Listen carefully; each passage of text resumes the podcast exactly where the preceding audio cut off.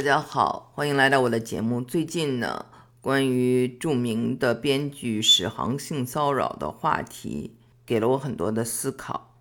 我呀，真的希望大家能够去订阅我的中美漫谈里面现在正在连载的《小佛脚》这部小说，因为这个小说是我花了很大的力气，而且在十几年前就一直关注的女性的性骚扰。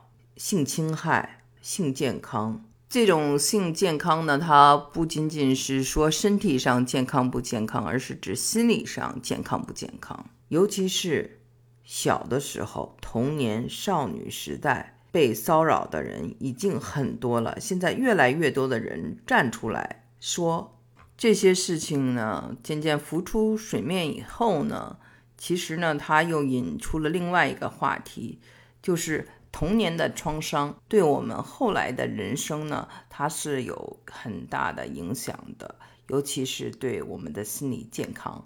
所以呢，我们看到哈，有些中年妇女或者是有些到了更年期的女性，她为什么会歇斯底里？她为什么会对孩子啊、对丈夫说话都那么的刻薄？其实都是跟她的性健康有关，或者我们可以大胆的说，跟她。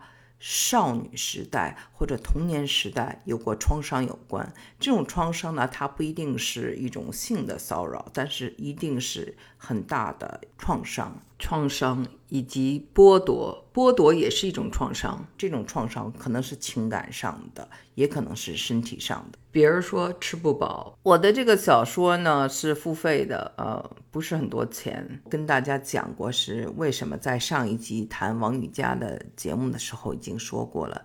每一章都有基本上一万字以上，里面有太多的内容，很值得跟大家分享，所以。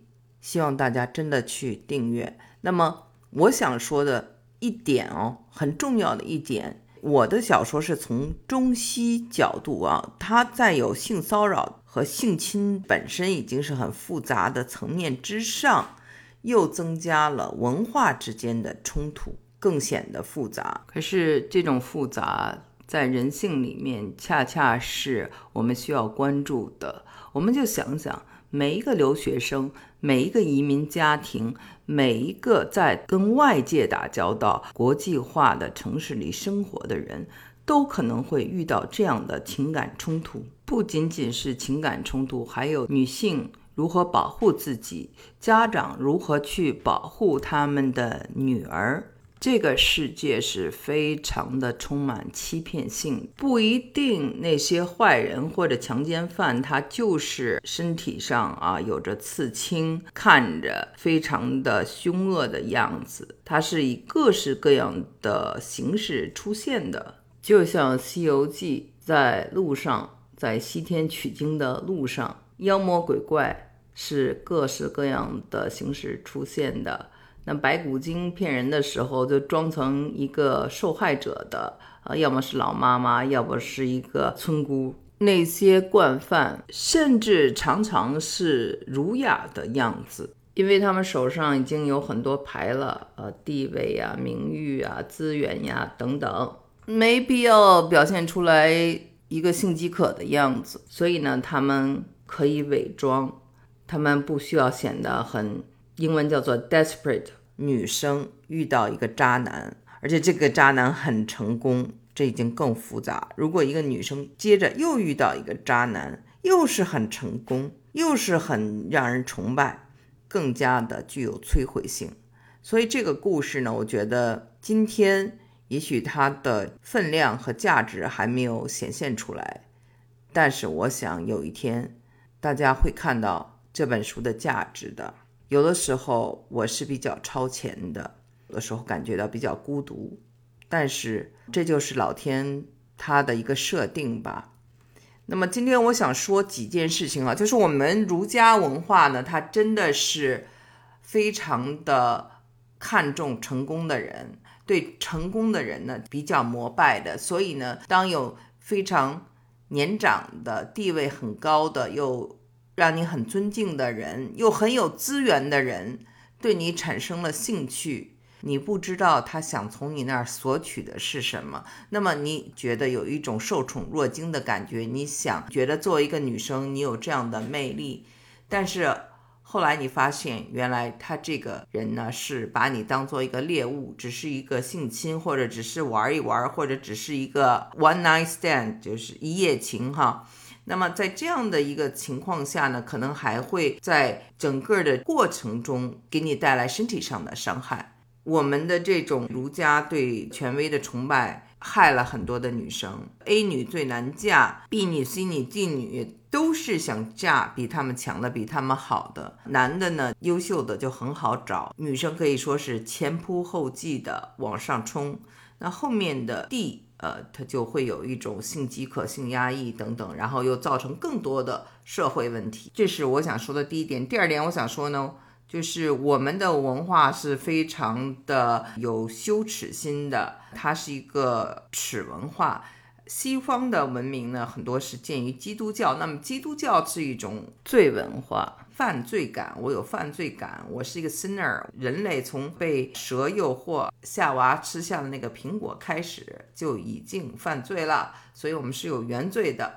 总而言之呢，这两个东西呢，都在这个性。两性关系上呢，起了很大的一种心理作用。比如说，有的女生受到了性侵以后，她觉得很丢人，她不愿意承认，宁愿相信这是一个爱情，对方对她是有爱情的，强迫自己去爱侵犯了她的人，她觉得这样她的身心就合一了。那么这样呢，她不再觉得自己的经历是羞耻的，因为这是一场爱情。那么这爱情，她就觉得是很合理的。所以这是一种什么？这是一种斯德哥尔摩症，就是你被欺负了，你还要去爱上对方。那么我在我的小说《小佛脚》里面就谈到了一个女生啊，女主角她为什么会这样子？她也是这样子的一个心态。那这种心态其实就是我刚才说的，源于我们东亚文化的这种耻、羞耻。再回到上一期我讲的关于王宇佳，他在他的 Twitter 上写了一个，他要做一个 shameless 无耻的啊，甚至要去做一个 geisha，就是一个艺妓，非常大胆的一个宣言。其实是什么？就是说我们要冲破这种羞耻心啊，或这种耻文化对我们的伤害。我以前呢在。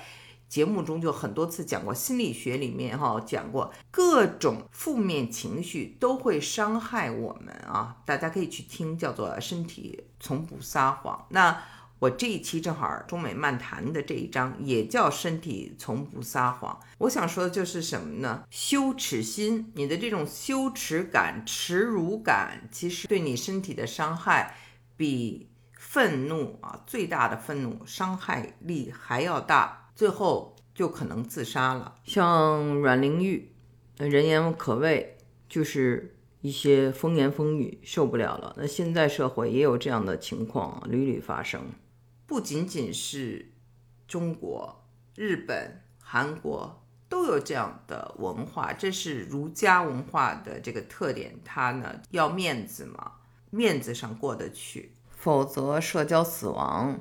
是很痛苦的一件事儿，所以呢，你看啊，之前我做过一期节目，就讲韦恩斯坦那个好莱坞的大佬不是下狱了吗？很多的女性走出来指证，那其中呢也有一个亚裔女生，她呢应该是在西方长大的，不是咱们中国的女演员。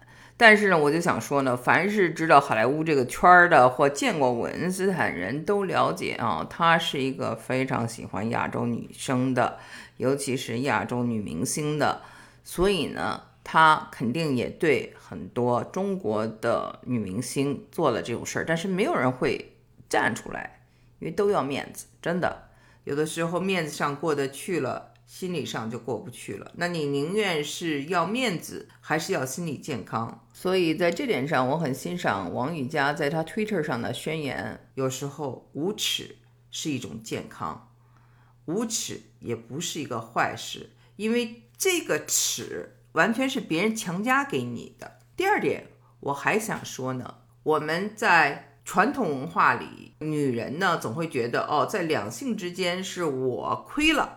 虽然呢，在这个实际过程中，两边应该都是爽的哈，两边都是喜悦的。传统观念上，女性呢会认为自己是吃亏的，男的要对她负责，这种。关系里呢会有一定的利益啊，要么你对我负责，你成为我的男朋友，成为了丈夫；要么你要给我找一个好工作，要么你送我礼物，就是它带有一定的交易性啊。那么在西方呢，这样的这个思维会少一点，女人呢，她完全就是为了一种身体上的愉悦比较多，男的呢也不觉得呃你亏了。也不觉得我要为你是负责，也没有这种观念。大家就是呃激情上来了就车震了，车震完了完了就完了，没有说哦我要 do 你 a favor。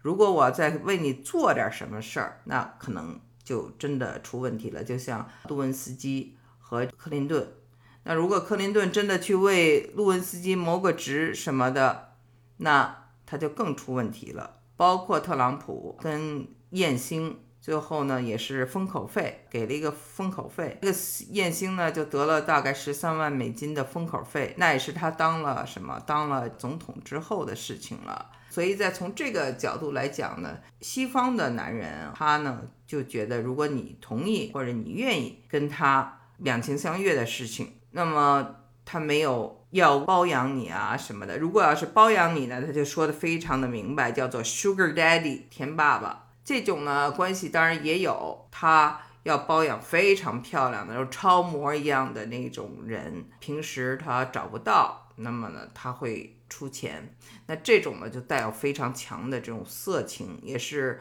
不耻的啊，所以很多的这种电影文学都讲过这个，大家可以去看啊，所以我要把这两种。文化的冲突啊，就讲一点。有些女生呢，如果你觉得到了西方，我跟某个人上了床，那他对我负责，你要是这样去思维呢，或者希望他给你买礼物啊，等等啊，就会可能受到伤害，因为这儿的男生可能没那么大方，所以我不建议哈有这样的思维，因为有这种利益夹杂，呃。